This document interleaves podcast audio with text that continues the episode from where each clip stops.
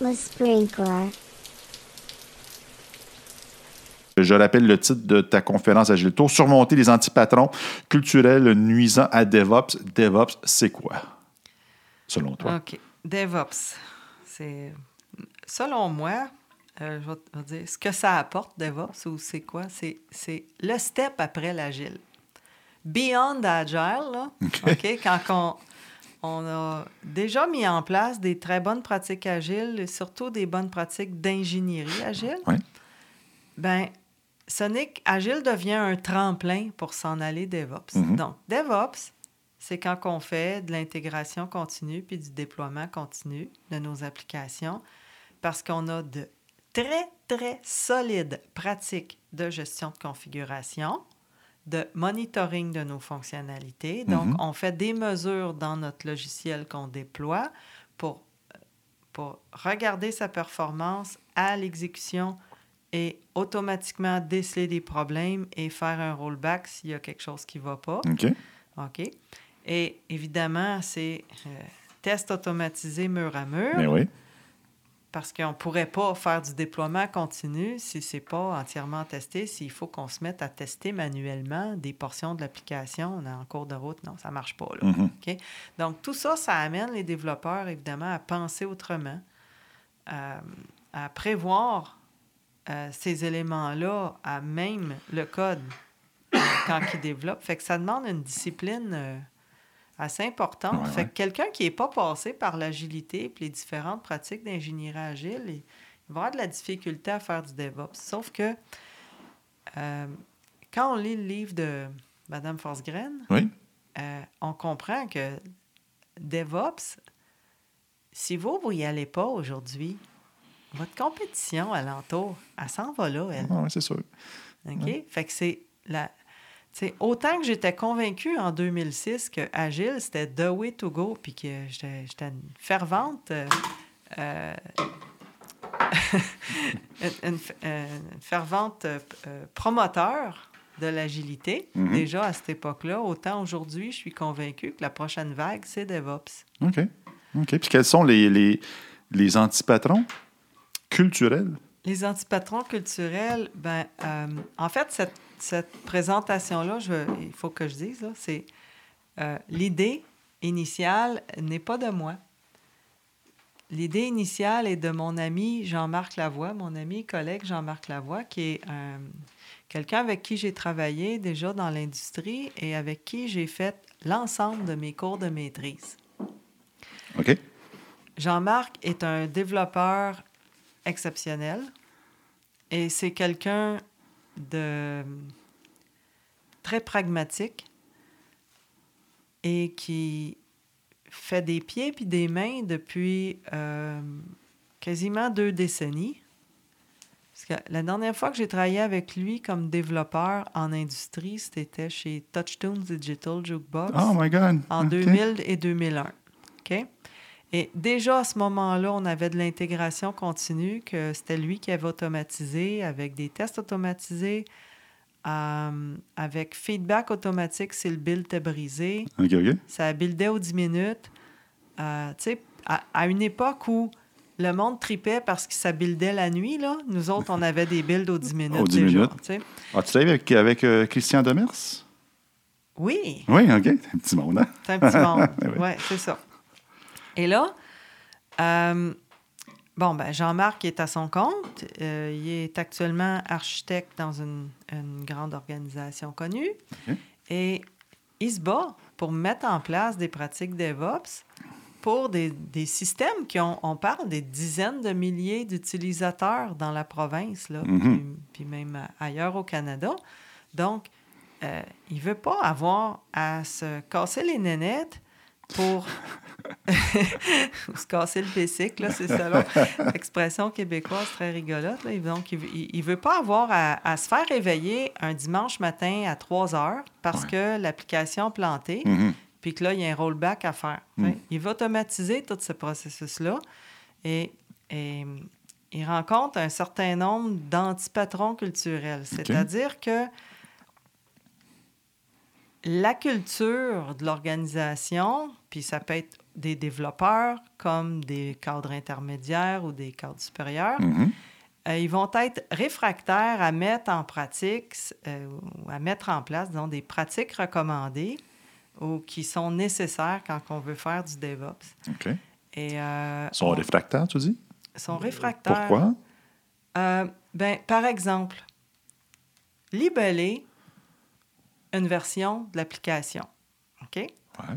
Donc, quand tu fais, une vers- tu fais trois versions par année de ton logiciel, tu y donnes un numéro de version. OK? tu vas libeller l'ensemble des éléments du code qui composent cette version-là et possiblement la documentation qui l'accompagne. Mhm. Quand t'es en- tu, tu- tu te mets à faire du déploiement continu, tu n'en as plus de numéro de version. Mhm. Ou si tu, si tu y tiens mordicus à en avoir un, ben, ça ressemble plus à un timestamp. Là. Mais ça aussi, c'est automatisé, donc... euh, Ouais, mais tu as des développeurs qui tiennent mordicus à avoir un numéro de version. Mhm. Ben là, il faut que tu te battes contre ça. Là. Tu essaies de les convaincre, puis euh, ça, ça fait 20 ans qu'ils ont un numéro de version, là, ils en veulent un encore. OK. OK? Bon, c'en est un des antipatrons, là, OK. tu sais, ce genre de truc-là.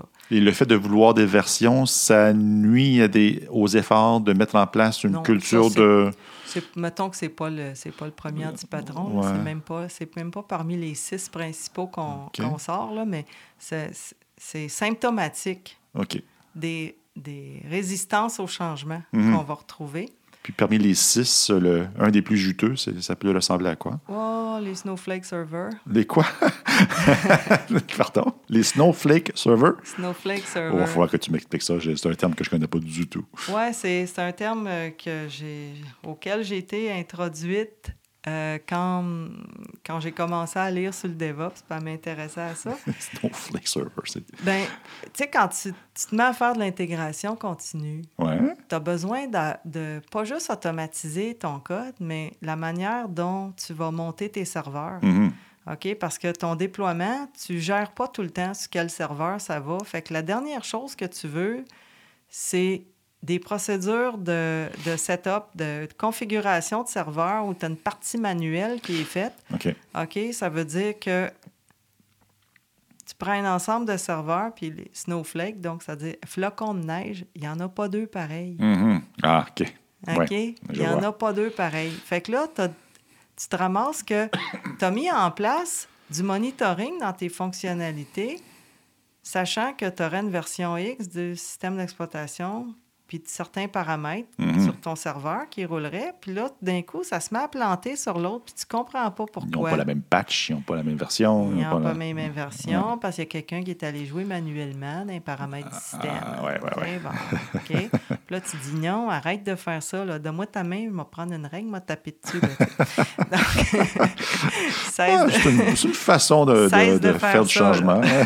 Tac, tac, tac, une tape ses doigts. Dou- Donc, douleur corporelle, ça peut, être- ça peut aider. Ouais, OK, ouais, je, vois, je vois très bien. Un autre, un autre des six? Je sais pas. je- Euh, Ah oui, ben c'est ça, c'est que t'as... C'est qu'en DevOps, la plupart du temps, tu n'es plus en mode projet. Ouais. Tu es en mode développement de produit. Produit. Puis là, ça te prend un réel product owner. Mais non, tu as un project owner. OK? Fait que là, il essaye de driver ton développement logiciel comme si c'était un projet plutôt qu'un continuum. Mhm. Et c'est comme, oui, oui, c'est correct DevOps, là, mais ça nous le prend pour telle date. Puis là, il commence, tu sais, les mêmes comportements de quand on est en mode projet euh, vont, ils per- sont perpétués parce que souvent, cette personne-là, malheureusement, c'est encore un problème de mesure. Mhm. Ah, ça revient toujours à ça. On y attribue bonus et augmentation de salaire parce qu'il a réussi à livrer son projet dans les temps. Ouais. Bon, ben là, ça vient encore là. Ça nous mène à des comportements indésirables. Ça, c'est un gros antipatron euh, Et Oui. oui, très, très, euh, très présent. Beaucoup encore ouais, aujourd'hui. c'est ça. Ouais, Puis, ouais. ben, on a, dans notre présentation du 28, c'est le 28, 28 novembre, novembre, c'est ouais, ça, ouais. euh, on a préparé euh, six antipatrons. OK. Donc, on pourra. euh, je vous invite à venir voir notre Ben présentation. oui, allez voir ça. Que- Tu te souviens-tu de? J'ai- J'apporte, j'apporte l'agenda ici. C'est, c'est pas un atelier, hein, c'est une présentation. une présentation à être bonne heure le matin. Donc, moi qui est une personne du soir, ben, Hum. je, vais- je vais être en décalage horaire. En fait, euh, c'est à, c'est à 10 h. À 10 h 15 dans la salle 515 BC. Ouais, voilà. donc, mais il n'y a pas un keynote avant? Oui, il y a un keynote avant. C'est pour ça que à 10 h C'est 15 ça. Donc, ben, ben, moi, il faut que je sois là tôt, là, genre à 8 heures le matin, là, Ouais. pour être sûr. c'est ça. Fait que Ah. Jean-Marc et moi, on a, on a, on a, on a décidé pour le moment, en tout cas, ça risque, on va se pratiquer là, dans les semaines qui vont suivre. Mhm. Mais on a décidé qu'on ferait ça sous forme euh, un petit peu de questions-réponses. Donc, ça veut dire que Ah, mon rôle à moi va être euh, de, de poser, euh, tu sais, les petites questions innocentes, là, Mhm. comme, comme, comme je fais aujourd'hui, comme je fais présentement.